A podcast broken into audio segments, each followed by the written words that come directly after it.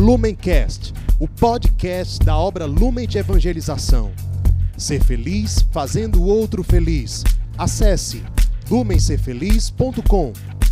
Olá, seja bem-vindo, seja bem-vinda ao Palavra Encarnada. Esse é um programa diário da obra Lumen, onde nós meditamos sobre o Evangelho do dia à luz do nosso carisma.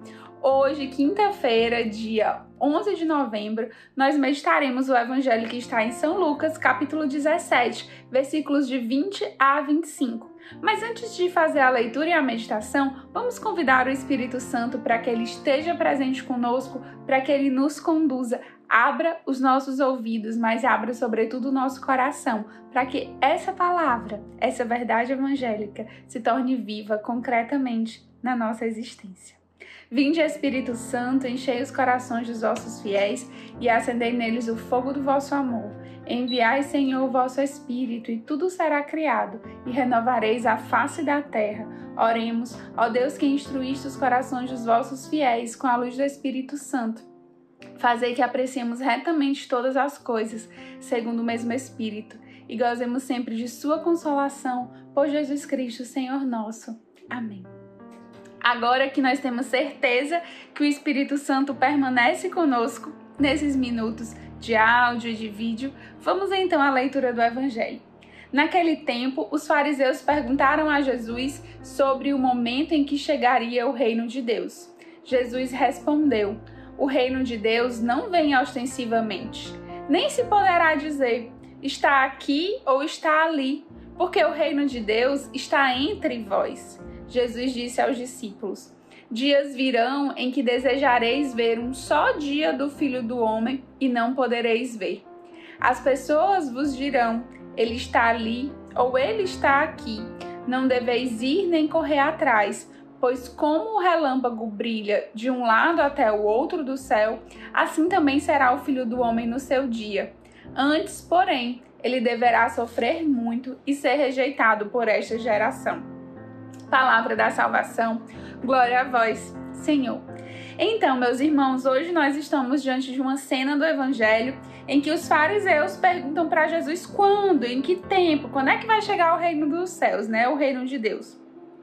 E Jesus não responde diretamente, ele não diz uma data, ele não diz uma hora, né? Ele faz, na verdade, uma grande reflexão sobre o assunto. Porque, na verdade, meus irmãos, quando Cristo está entre nós, o reino de Deus já está entre nós.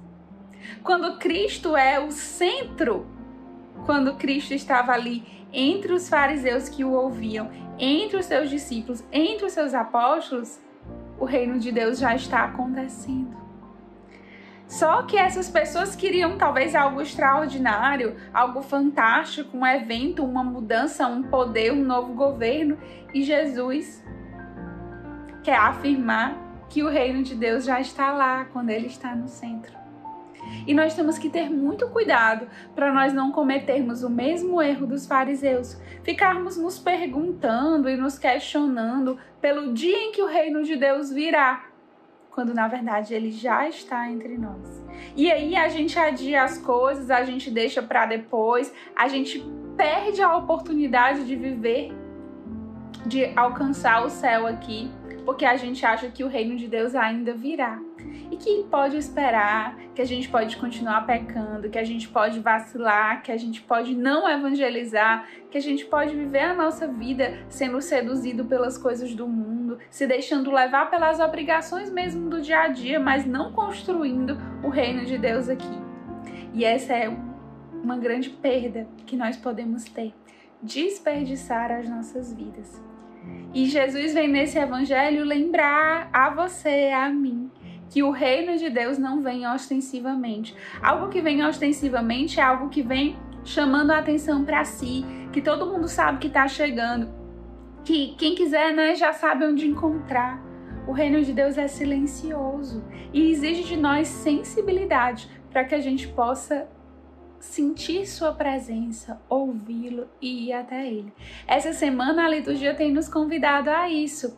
O Fernandinho já meditou com a gente sobre a nossa sensibilidade para enxergar o divino nas coisas sagradas e também nas coisas do nosso cotidiano.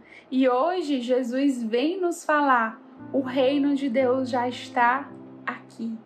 E o reino de Deus está entre vós, ou seja, está aqui, está aí onde você está, está entre nós. E onde é que está então esse reino de Deus? O reino de Deus está dentro de nós. O reino de Deus está no nosso coração.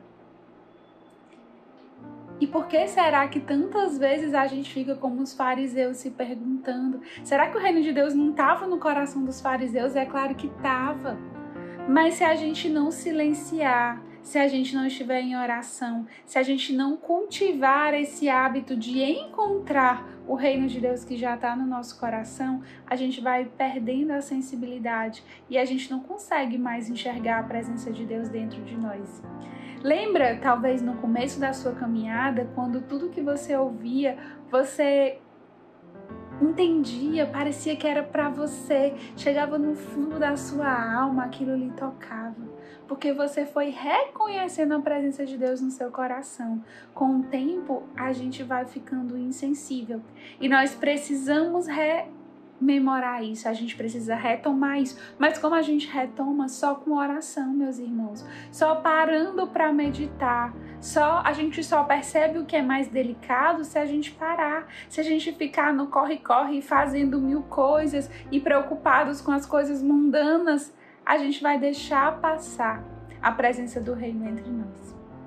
E a outra presença clara do reino entre nós é no mais abandonado, é no pobre, quando Jesus diz que o reino de Deus está entre vós, nós sabemos que o reino de Deus está próximo a nós, na sua presença encarnada, naquele mais sofredor.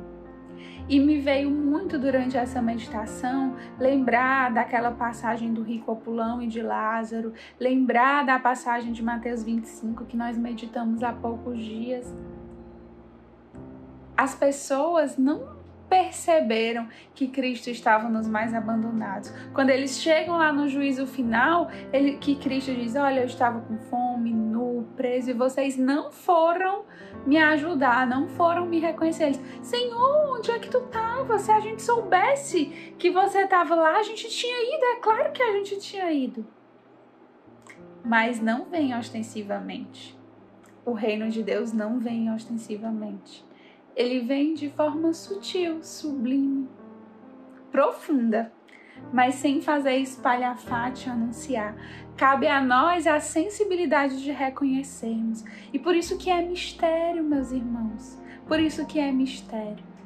E é por isso que toda vez que nós perdemos a oportunidade de estar em oração com o reino que está no nosso coração e ir ao encontro do reino que se faz presente naquele irmão mais sofredor, nós perdemos a oportunidade de viver o reino dos céus aqui. E Jesus vem hoje nos alertar nessa passagem: não perca mais tempo, não perca.